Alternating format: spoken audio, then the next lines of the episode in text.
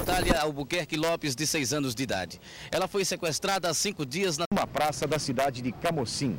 Ela é filha do empresário lagosteiro José Mota Lopes e Maria Albuquerque Lopes. Entretanto, sabe-se que os pais de Natália, José Sebra Mota e Maria Jerônimo Albuquerque, receberam telefonemas dos sequestradores exigindo o pagamento de 40 milhões de cruzeiros para a devolução da garota. Nos cinco primeiros episódios do Sigilo Quebrado, nós contamos o caso Natália pela visão do pai da criança, o senhor José Mota Lopes, pela visão dos policiais que fizeram a investigação do caso e também reconstruímos cenas do processo e de entrevistas dadas pelos envolvidos na época. Com este episódio extra, o Sigilo Quebrado ganha novos personagens, a cidade de Camusim e as memórias que o município traz até hoje, os moradores que vivenciaram a tragédia, além de outros camusinenses que não viveram naqueles dias, mas que trazem a memória da pequena Natália dentro deles.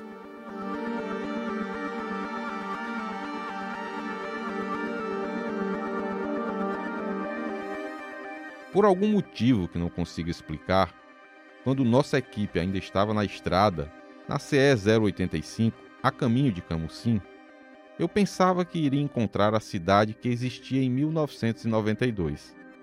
Afinal, há um ano e meio voltando ao passado e fazendo as pessoas voltarem comigo, revivendo traumas e dores. Fisicamente, as ruas e avenidas mudaram. A paisagem mudou. Onde antes havia sítios e ruas estreitas, Hoje existem avenidas movimentadas e prédios comerciais. Mas basta entrar em um desses prédios, parar e conversar com as pessoas, que o relógio do tempo volta para agosto de 1992. Ela correria procurando para aqui, para lá, aquele movimento suspeitoso e tudo. Mas a confusão mesmo foi quando encontraram a menina, né? E a gente ia muito aí na casa da, da Verônica. A gente passava a noite, era rezando, era orando, para que a menina aparecesse, né? Aquele movimento. E ela sentada aqui na calçada. Elas que a senhora diz a... As, as criminosas. A Vânia, quase. Sim. Aí a gente passava. Ela dizia até pro meu marido que tinha raiva porque eu ia para lá. Ah, é? Tinha raiva, porque eu ia também para lá, né? Deixa que era a, a, em prol de encontrar a menina, Sim. né? O mais breve possível. Mas era esse movimento. Aqui a cidade ah. parou num período de uma semana mais parou. ou menos. Parou, ficou Aqui o movimento era muita gente aqui, não? Aqui era muita gente. Muita gente. E interditaram as ruas, né? Porque era gente demais. Quem era vizinho parede com parede viu tudo de perto, de um ângulo privilegiado. Quem não era foi para o local e também passou a conviver com o drama. O padrinho de Natália, Antônio Pessoa, foi um deles. A cidade ficou aquela semana toda, todo mundo apreensivo, né? em busca da Natália. Não se sabia para onde Natália, onde Natália estava.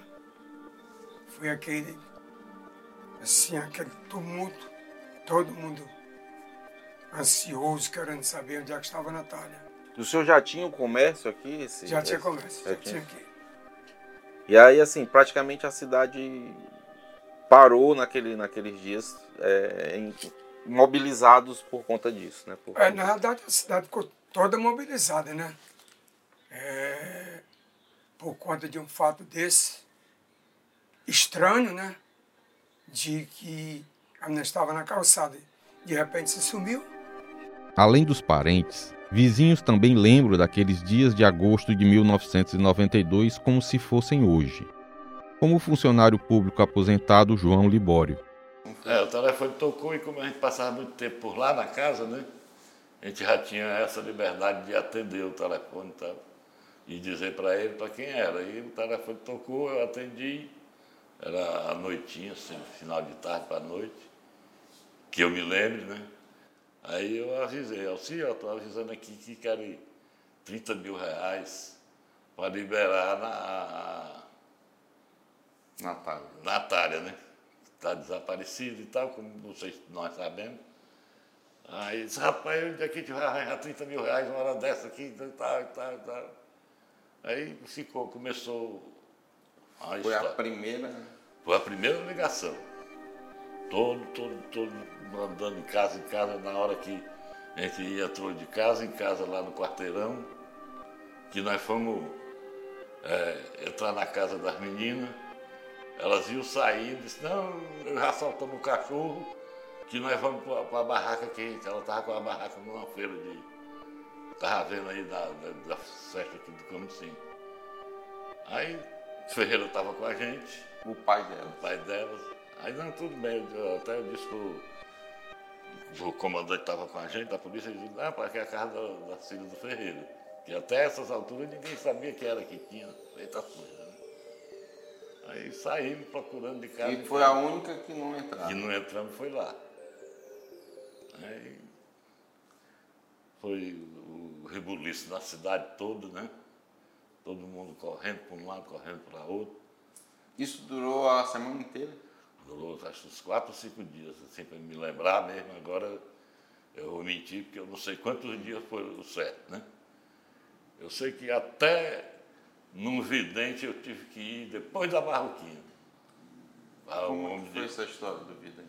disse, não, rapaz, vai lá no fulano de tal, na barroquinha, no, nem, nem no bar, na barroquinha. Era num lugar chamado Estreito.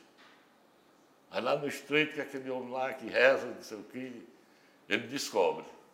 Aí eu, se eu não me engano, a avó da menina foi comigo.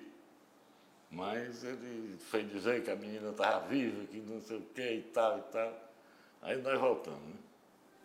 Aí continuou, continuamos as, as coisas. Depois eu atendi, na hora que eu atendi o telefone, elas pediram a quantia e disse que botasse. Não, aí já não foi eu. Alguém recebeu outra ligação, elas dizendo que botasse o dinheiro na caixa de lixo que tinha em frente aos Correios.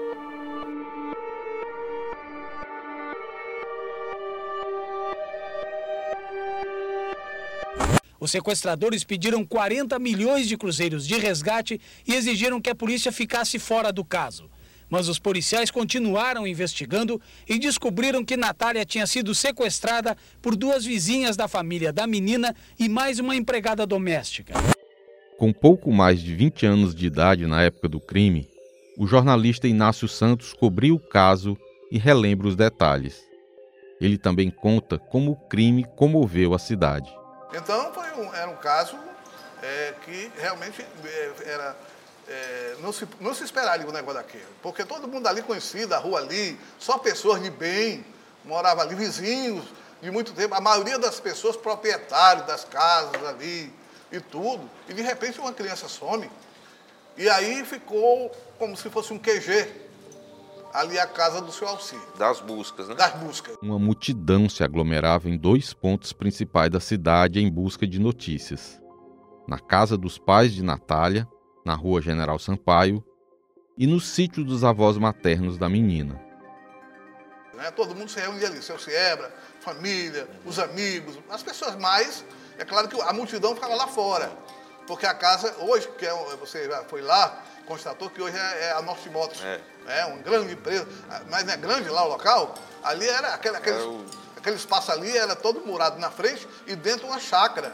Uhum. Tinha até piscina, tinha tudo. E ali ficou, como era perto do, do, do- do posto, e era um lugar onde podia o pessoal ficar isolado, porque o muro era alto, tinha portão, tinha tudo. Ali ia todo mundo, a família da Natália, seu Ciebra, e eu, como repórter, Tinha e como acesso. amigo da família, mu- muita, sou muito amigo da, fam- do seu Ciebra, do Zezinho, do seu Alcide, todo mundo. E então eu ia, tinha acesso. Aí, Então a gente se reunia lá e ficava ali, fazia um café e tudo, ficava todo mundo ali na expectativa.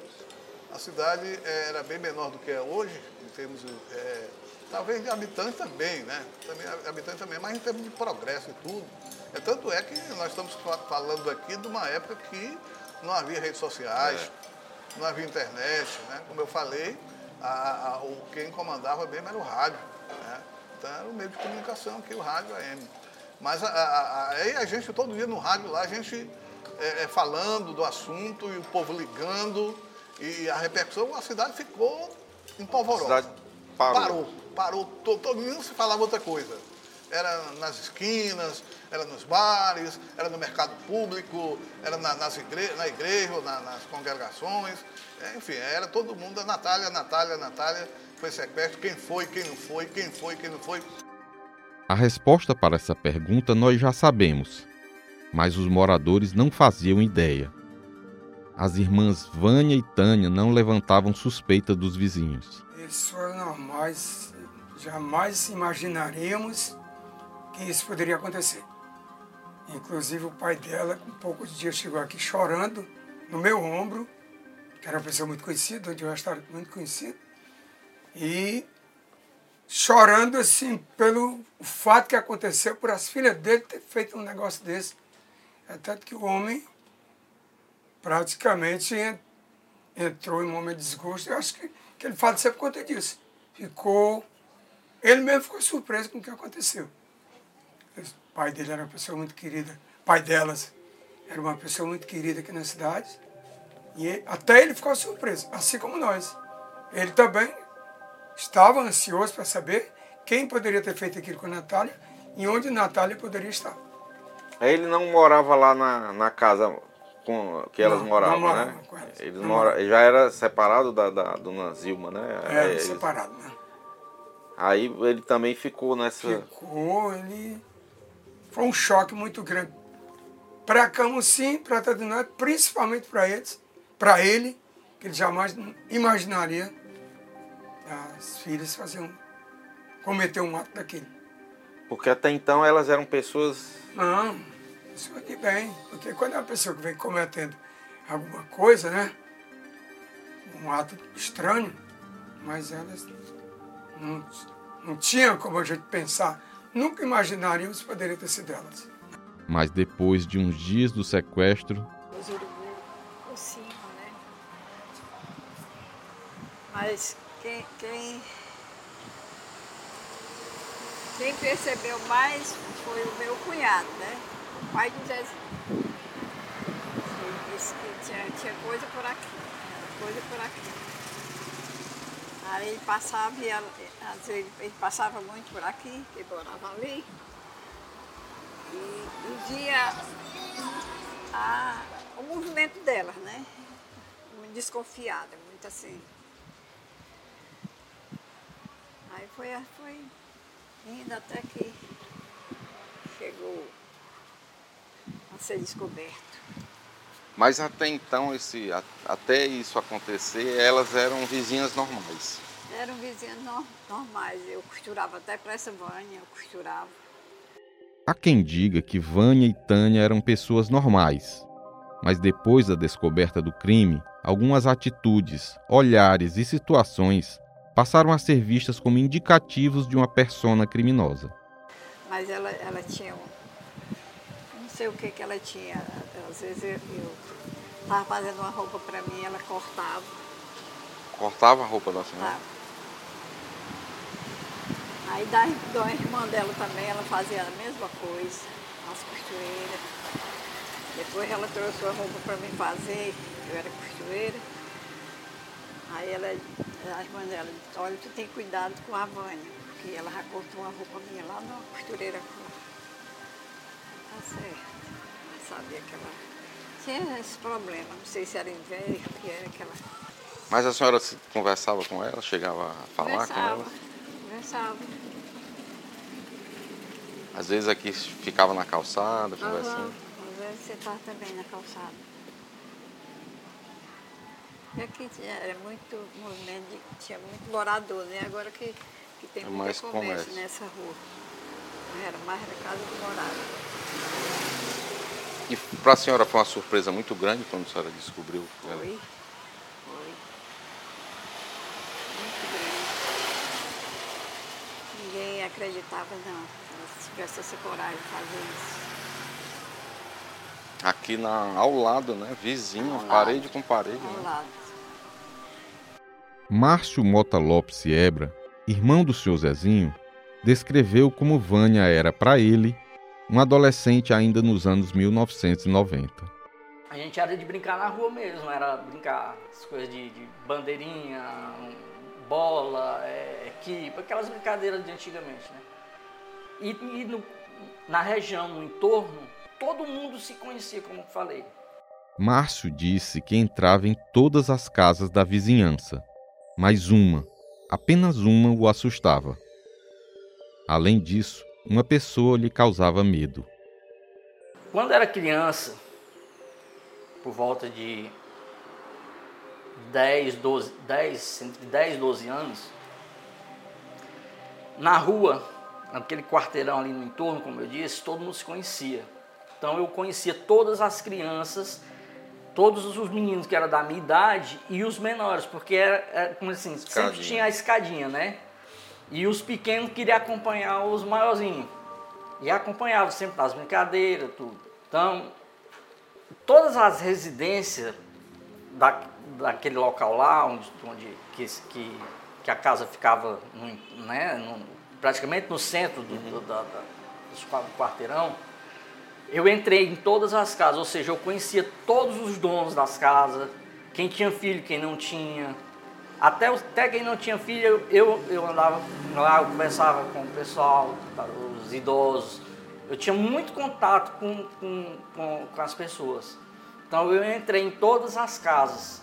Eu brincava em todas as casas lá. Todas, todas. Quanto eu conheço de uma por uma como era dentro das casas. E a casa que elas moravam, a casa onde foi que aconteceu o crime, essa casa ela sempre me deu medo. Ela sempre, sempre que eu entrei lá, eu senti uma sensação diferente. Era, era, um, era um clima diferente, era, era uma. Como é que eu posso dizer assim? Era uma. Era uma, ela tinha um.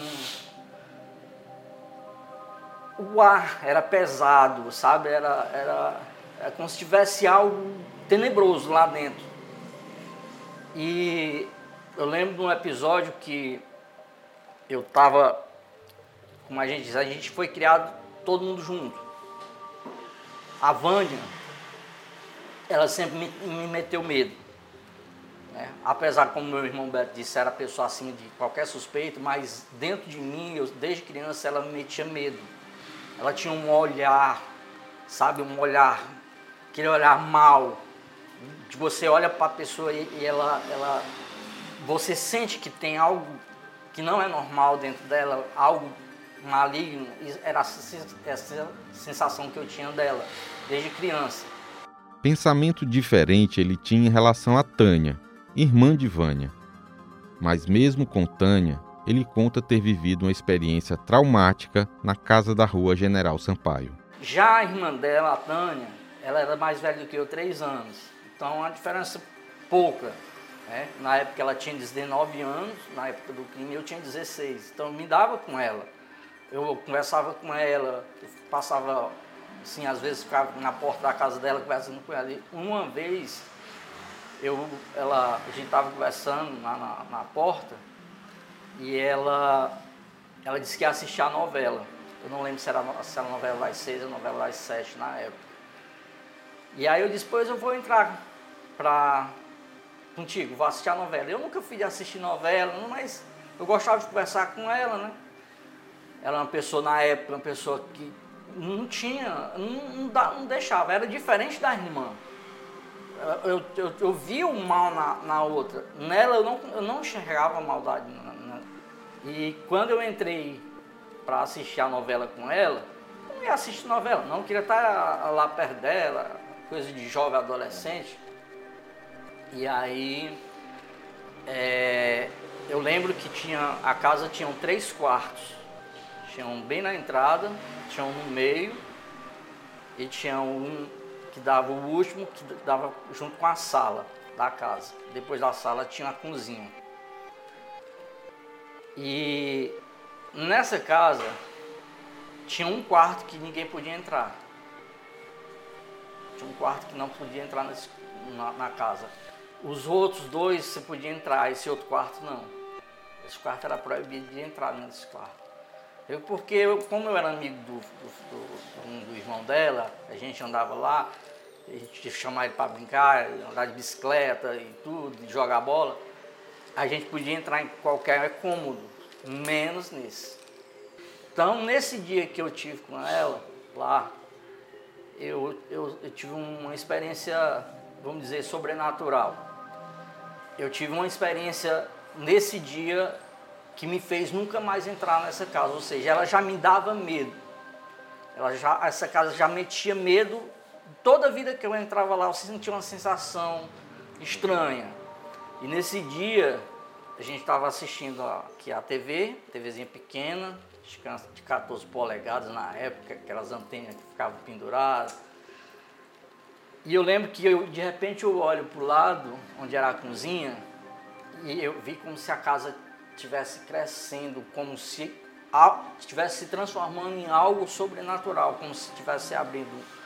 Vou falar que as pessoas podem até, assim, estar tá fantasiando, mas não foi, foi uma experiência real.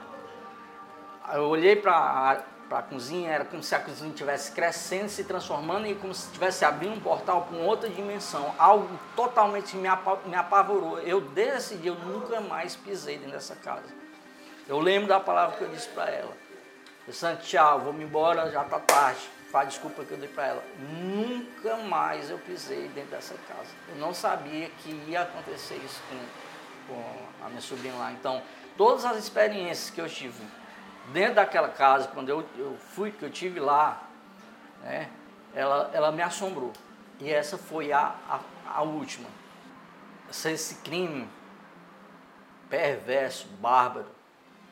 Crime bárbaro que mexeu com todos de Camusim. Cada um tem uma história para contar sobre quando e onde viu Natália pela última vez. Aqui, a avó de coração de Natália e mãe de Dona Verônica, Dona Filomena Silva, carinhosamente chamada por todos de Mena. Eu lembro que a última vez que eu falei com ela foi na sexta-feira à tarde. Nessa época nós morávamos aqui, não tinha sítio aqui perto de morar para cá. E ela morava no centro, né? Aí à noite fiquei à tarde na casa dela e tal, na, na, na sexta-feira.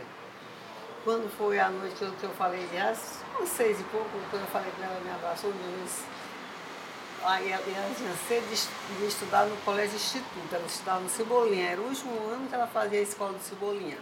Então, era as férias de julho, né? Que ela foi. Sim. E na, na, na segunda-feira seguinte começa a as aulas, o segundo, segundo semestre dela, que é assim, ela só menos, tá bem pertinho. Só tem esse restinho na escola do Cebolinha, no próximo ano vai ser no instituto, do jeito que eu quero, né? Quando ela tivesse sete anos, né? É, que ela ia fazer, já ia fazer sete, né? Não, de sete ela coisa, que era no começo tudo, foi, era fevereiro, né? Que ela ia começar as aulas, ela. Foi assim, foi, foi, foi a, última, a última vez que eu falei com ela foi nesse dia. Nessa sexta-feira. Sábado ela se preparando para pai e para a praia com a mãe dela, né? Sempre gostar de ir pra essas coisas assim. A Vera ia cedo com ela, porque né, criança, né? Sim. Aí geralmente eu ocupado em casa, conheci aqui que tinha nove meses na época, o Alcineto, né? Era, era, tinha nove meses na época que aconteceu. Depois ela sentiu por falta da Natália, quando a Natália disse. Ela procurou Natália, Natália procurou Natália, então ninguém deu notícia da Natália. Aí corre gente para todo canto. Pequenos momentos, últimas falas, últimos olhares. Se soubessem que seriam os últimos, teriam agido diferente, mas não sabiam, não tinham como saber. Aqui, o tio de Natália, policial civil Roberto Mota Lopes, que na época do crime era um jovem aproveitando as férias da escola. Primeiramente dizer que que a Natália era uma criança que trazia muita alegria para a família, né? Pelo jeito carinhoso que ela era, uma menina linda, né? Branquinha que puxou do lado materno da minha mãe, com cabelos claros, né? E naquela época eu estudava em Fortaleza e eu estava aqui de férias, né? Que foi o período de férias que estava tendo um festival na cidade, muita gente na cidade. O senhor tinha quantos anos nessa? Eu tinha em torno de 22 anos por aí. E aí, é, nesse período aí que estava tendo festival, a gente, com meus amigos, a gente passou a noite todinha, de sexta para sábado, lá no, curtindo o festival, né? Quando eu acordei no outro dia de manhã, todo mundo já tinha tomado café, em torno de nove, nove e meia, e eu estava sozinho na mesa quando a Natália entrou lá em casa pelas portas dos fundos, né? Lá pela área que tinha lá na cozinha do, da casa do meu pai. E ela passou apressada é, pela cozinha e foi lá em direção à sala. Eu acredito que ela estava à procura da minha irmã, da Valdira. E aí eu vi, chamei Natália, vem aqui, porque eu tinha tomado conhecimento que ela era uma menina muito inteligente e estava tinha tava é, já estava lendo, né? E aprendendo a escrever.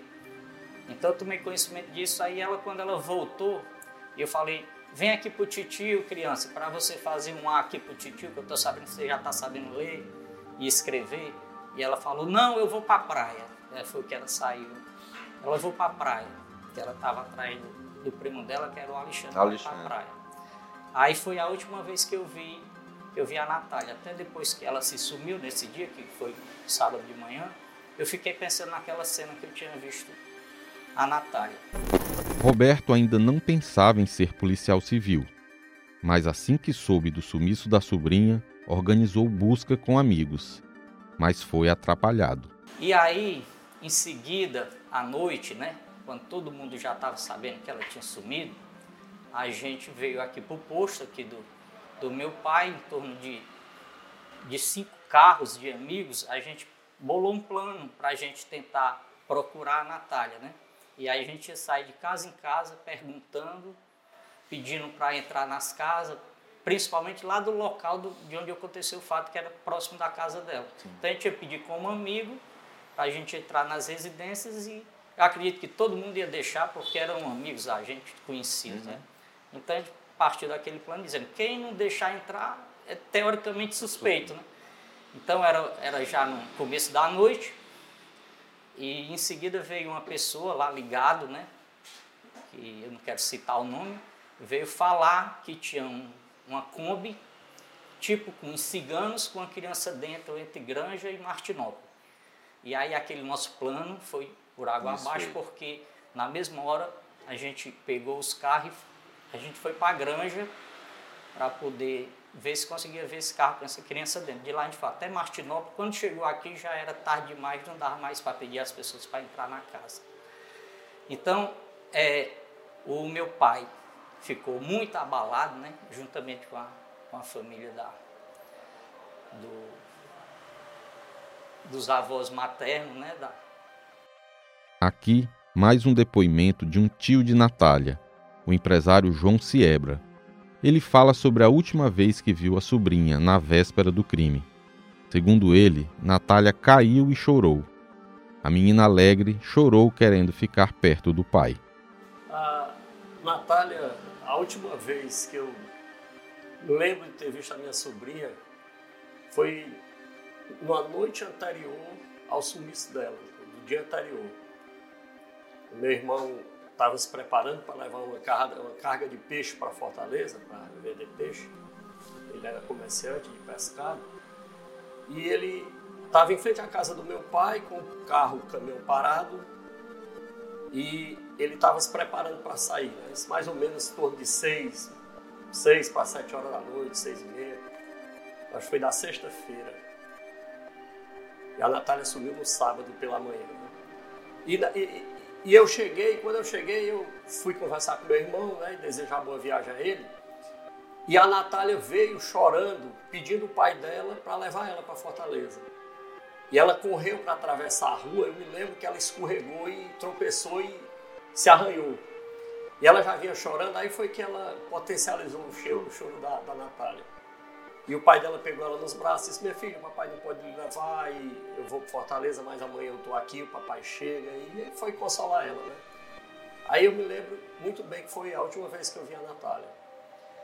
E depois no sábado eu não vi mais a minha, a minha sobrinha. Ah, na verdade, esse fato abalou demais a família da gente, é público notório. Sequestro, pedido de resgate, buscas, prisões, investigação revolta e indignação.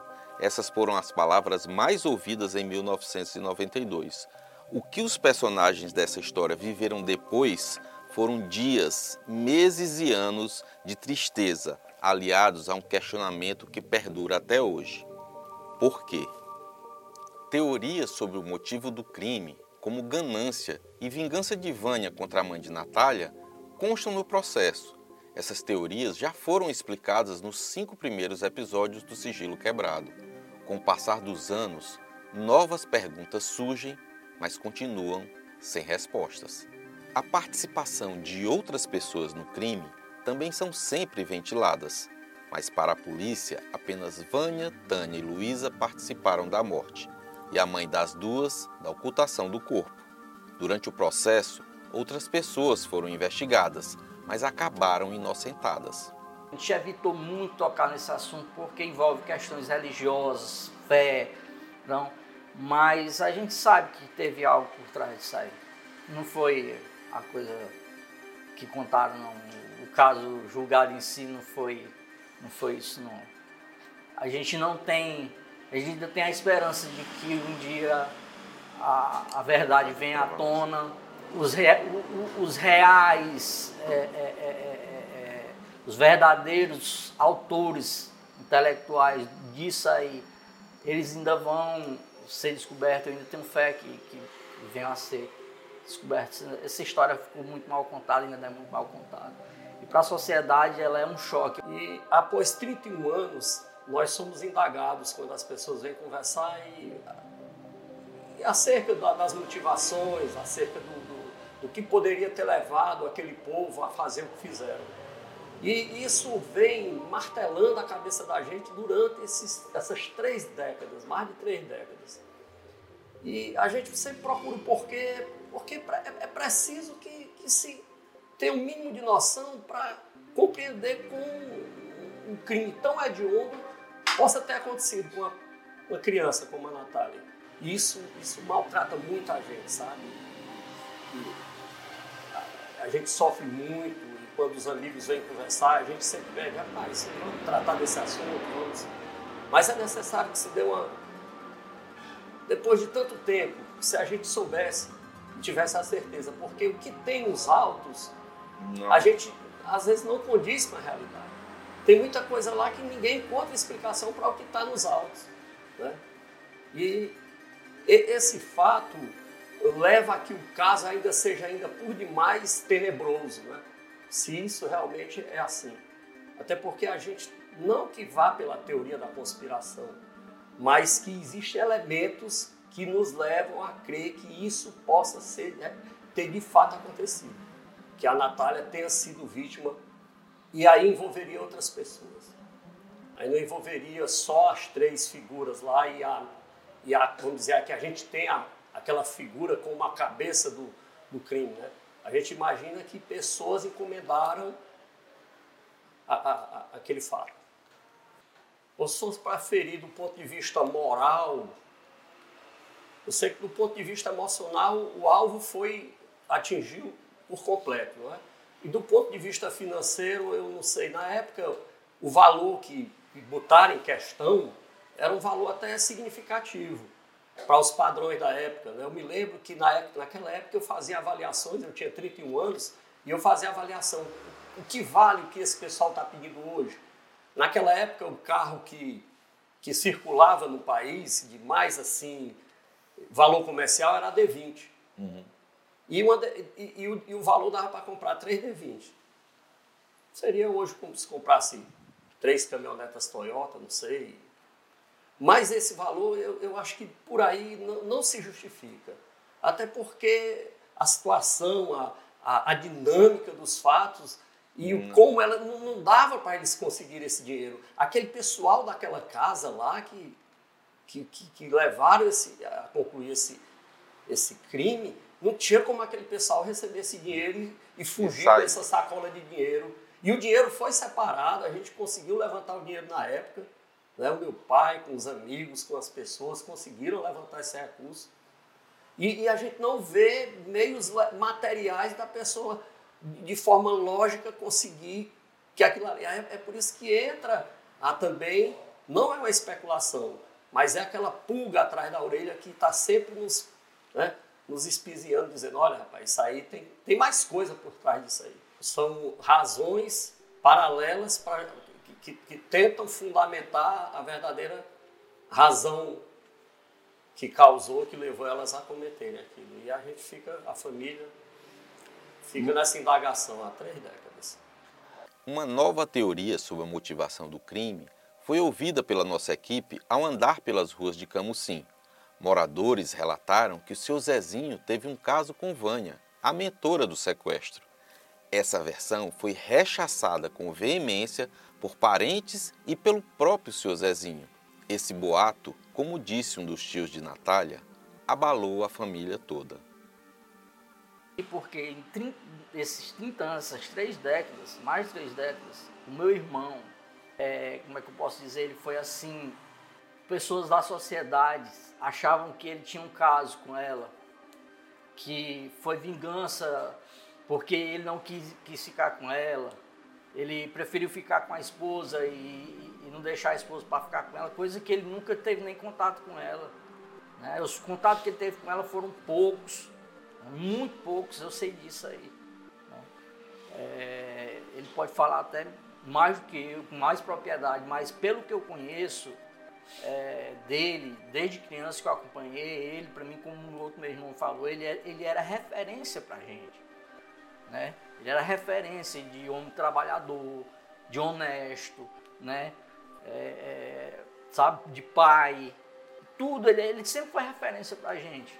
E a gente fica se perguntando por que, que aconteceu isso com ele. O cara que era referência de bom, o cara que ajudava, o cara que media esforço para ajudar as pessoas, e acontece isso com ele. Até hoje a gente se pergunta. Hoje eu estava conversando com meu irmão, com o João, e a gente estava se questionando, por que, que isso aconteceu com a gente? Por que, que a gente nunca fez mal?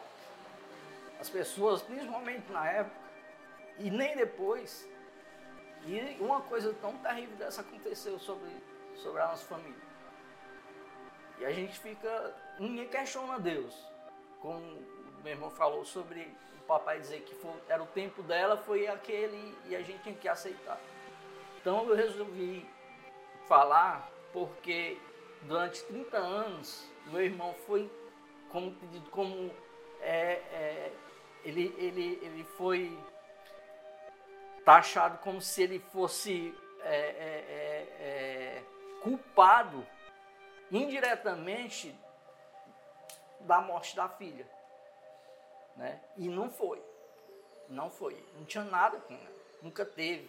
E o depoimento que eu tenho de dar do meu irmão, que a partir desse caso, quando foi tudo desvendado, né? É, ele ficou uma pessoa, ele era uma pessoa e ficou outra, porque ele era um dos meus irmãos mais bem sucedidos que, que tinha na minha família, em termos financeiros, em termos de, né, de posse. Ele era um exemplo para a gente, é o meu irmão mais velho, que foi o Zezinho. A partir desse momento a gente só viu ele definhado do ponto de vista do trabalho, que ele não quis mais trabalhar, só vivia dopado. A filha mais nova do senhor Zezinho, Gabriele Reis, também sentiu a tristeza do pai de perto, mesmo tendo nascido anos depois da tragédia. Meu pai também sempre demonstrou muita tristeza ao falar, é, sempre no mês de agosto, né? Ele, ele fica muito triste, muito vulnerável. Então, isso tudo me fez sentir a tristeza, né? Não por ter vivenciado, mas aquela oportunidade de ter conhecido, de ter tido uma história. Né? Então, tudo isso me deixa bem abalada. Tanto por, por ver né, a tristeza dele, também por não ter tido a oportunidade de conhecê-la.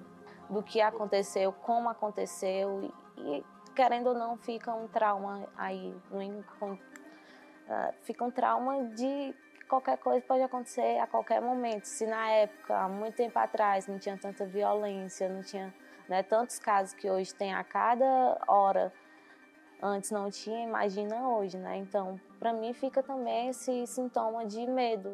Senhor Zezinho, depois de 31 anos de sofrimento por perder a filha, ainda é julgado por boatos difundidos com intenção maldosa. Mas ele segue de cabeça erguida, com a mesma altivez, do mesmo jeito quando me recebeu para a primeira entrevista. sereno e tranquilo. Eu tinha. Meu coração não era, não era aberto, assim como eu estou falando com você, porque tinha pessoas que me julgavam muito, achavam que eu tinha caso com aquela menina. E graças a Deus eu não me deu essa. Não me chegar um dia a estar tá perto dela num lugar íntimo, que isso talvez hoje eu não estivesse contando a história, talvez eu tivesse até me suicidado por ter culpa no, no caso. E isso, graças a Deus, eu não, eu não carrego comigo. E eu, essa entrevista, essas, esses podcasts que você fez, é, veio me, me dar outro ar de vida, porque não é fácil, não é fácil. Ter que, que carregar por muito tempo essa dor.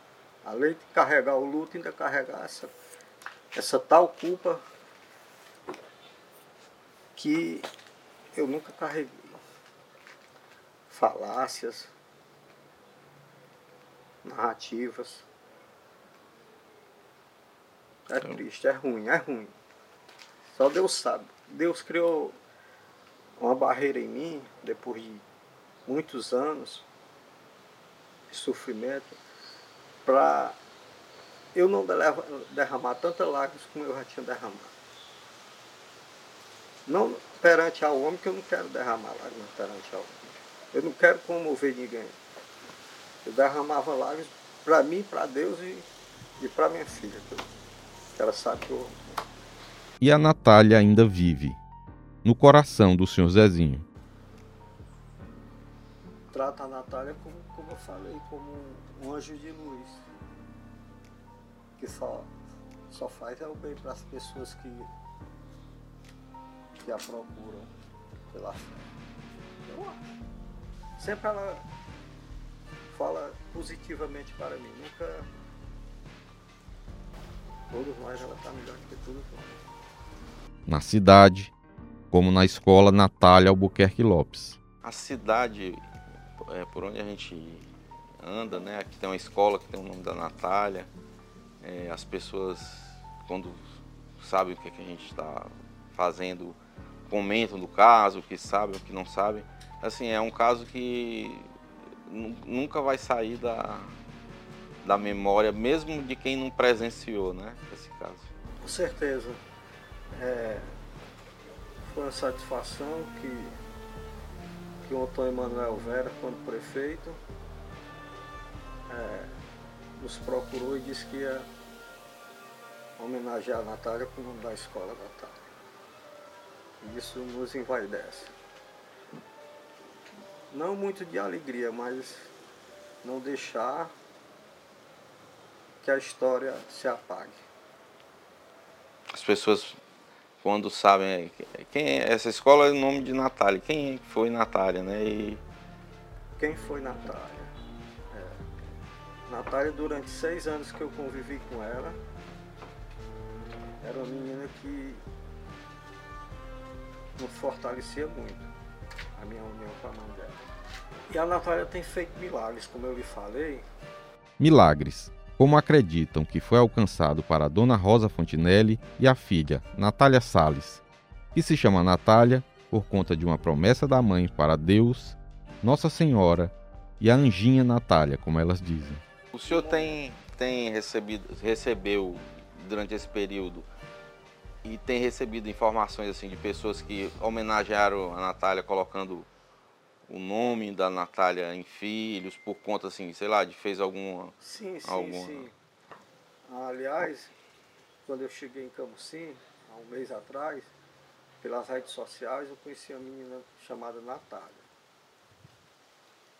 Natália, e ela me falou que o nome dela é Natália, porque quando ela criança ela estava com a. tinha adquirido é, é, uma doença e a mãe achava que ela não ia sobreviver e ela fez a é, promessa com a Natália se alcançasse a promessa, a menina fosse curada, ela ia botar o nome de Natália. E assim a menina curou-se e fez. E hoje a menina é casada e bem. Nós encontramos a Natália Sales e a mãe dela, Dona Rosa Fontinelli. Dona Rosa, é, como foi que a senhora teve a ideia, o que foi que aconteceu para que a senhora tivesse a ideia de colocar o nome da, da Natália Salles de Natália? É, quando ela nasceu, aí com um aninho de idade ela adoeceu, né? Aí eu só via com ela no hospital. Aí um dia me ensinaram uma rezadeira. Aí eu levei ela na rezadeira. A rezadeira pegou, rezou, aí disse assim, me dá essa meninazinha para mim. Aí eu disse, não, dona Maria, eu não dou não. Ela me dê, ela não, não escapa, ela não, não escapa de hoje não, de hoje ela não passa. Aí eu não, não dou não. Aí ela disse, o couro dela já está endurecendo, ela não, não escapa de hoje. Eu disse, não, mas eu não dou não. Aí eu cheguei em casa, chamei um tio dela, né, para batizar ela em casa. Aí ele perguntou como era o nome dela. Aí eu disse que era, é Maria Natália, porque Maria, porque é batizada em casa, né? Aí Natália homenagem a, a Natália, porque quando eu cheguei eu me peguei muito com Deus e, e a, a menina Natália, né? Aí que ela fiz, ele fizesse com que ela sobrevivesse, eu botava o nome dela de Natália em homenagem a ela. Aí a senhora alcançou essa Alcancei, essa alcancei a graça. Então eu acho que eu tinha na base de 10, 12 anos, que eu perguntei à minha mãe, né, porque eu do nome Natália.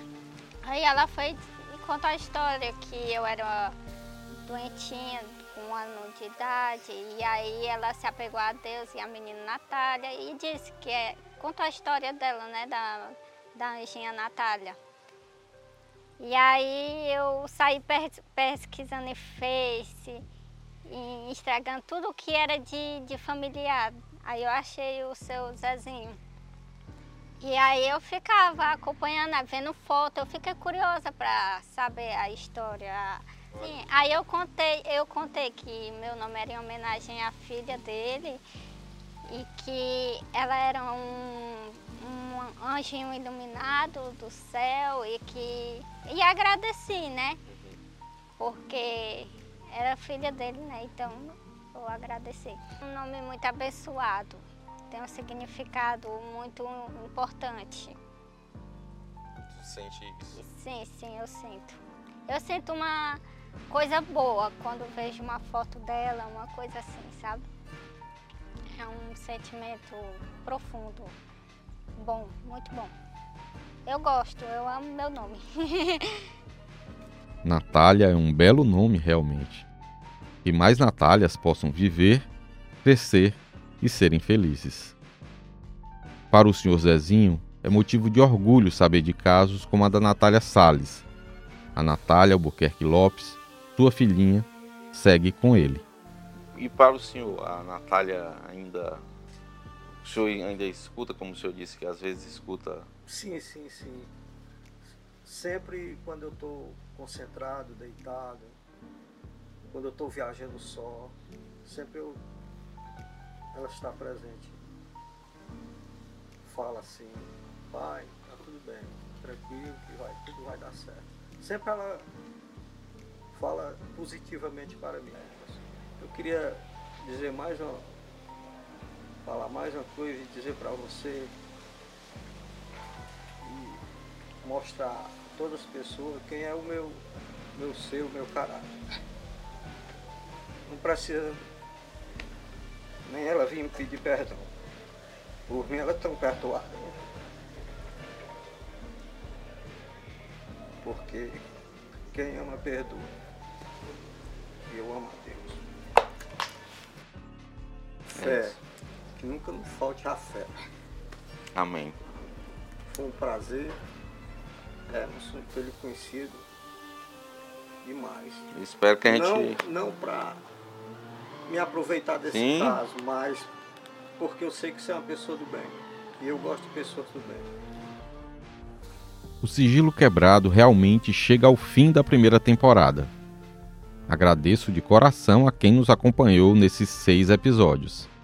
Se você quiser ver vídeos e fotos da época do caso, vá nas redes sociais do Diário do Nordeste e no nosso site. Os links estão na descrição do episódio. Esse podcast foi produzido, roteirizado e editado por mim. Neste episódio usamos áudios da TV Verdes Mares e de entrevistas feitas por mim. A voz da abertura da repórter Luana Severo. Trilha sonora é da Biblioteca de Músicas do YouTube e do Facebook Sounds. A supervisão e a distribuição do conteúdo são do Alan Barros, da Aline Conde e da Giovana Rodrigues. No episódio extra, a captação de imagens e a edição do vídeo é do produtor audiovisual Ismael Soares. O motorista que nos levou até Camusim foi o Luiz Serafim. A coordenação de núcleo é da Karine Zaranza e a gerente de jornalismo é a Ívila Bessa. Siga o nosso podcast no Spotify, na Amazon Music, assine na Apple Podcasts, se inscreva no Google Podcast, no YouTube e favorite no Deezer. Dessa forma você recebe uma notificação e não perde nenhum episódio novo. Gostaria de pedir para você compartilhar o nosso podcast com parentes, amigos, dar as estrelas que você acha que nós merecemos no Spotify. Também peço que você deixe o seu comentário e avalie o nosso programa em outras plataformas da sua preferência. Obrigado e até daqui a alguns meses, na segunda temporada do Sigilo Quebrado. O Pauta Segura segue ativo. Todas as segundas-feiras tem programa novo. Até lá!